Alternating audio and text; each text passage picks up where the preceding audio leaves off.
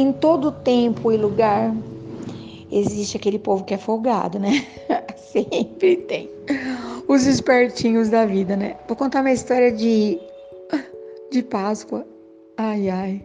Tem gente que tem costume, né? De dar ovo de Páscoa de presente, chocolate. Eu, de verdade, não ligo muito. Eu gosto muito de chocolate. Mas não precisa ser um ovo. Uma barrinha, um, um quadradinho, um. Acho que eu gosto. É assim. Mas, enfim. Aquele menino muito bem posto na vida, com um sorriso sedutor, com um jeito de galã, estava sempre de olho em várias meninas. Não era de ter uma única pessoa no pensamento. Mas quando chegava dia dos namorados, Natal, Páscoa, caramba, que investimento, né? Havia que se ter sempre um preparo, que dificuldade. Mas enfim, ele pensando o que, que ele podia fazer da vida.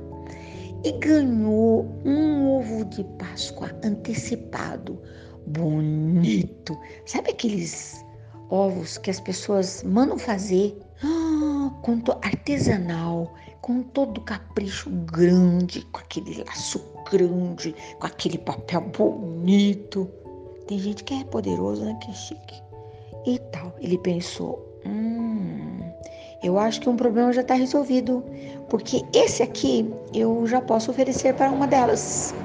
Depois com as outras eu vejo o que é que eu faço.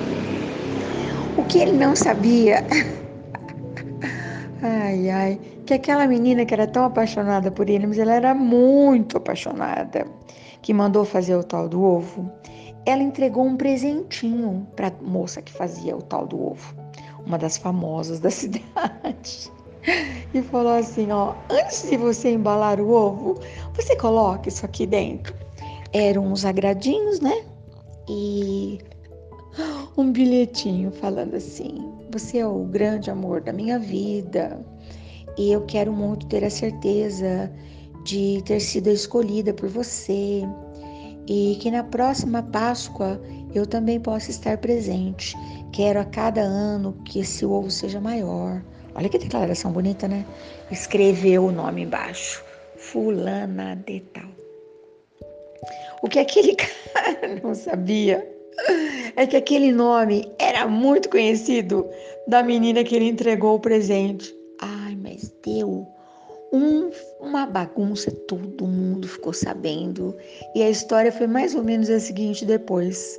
Quem tudo quer, nada tem, né?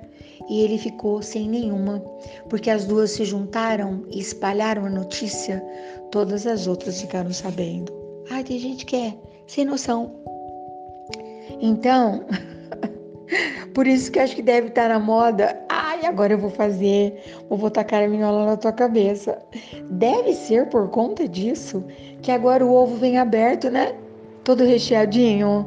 Não é mais aquela coisa surpresa, porque era um vácuo, né? Dentro do ovo às vezes não tinha nada. E às vezes tinha. Agora você compra metade do ovo, não dá mais para colocar uma cartinha escondida. Uma declaração de amor. Ai, ai, ai. Fiquei pensando. Você tem uma opinião sobre esse assunto? Pois é, dá tempo de me contar ainda. Amanhã eu tô de volta só para saber. Ai, mas eu tenho certeza Todo dia alguém me conta que conhece algo parecido. Eu tenho certeza que você também vai lembrar de algo parecido. Não precisa nem ser de Páscoa. Não precisa nem ser de Páscoa. Até amanhã.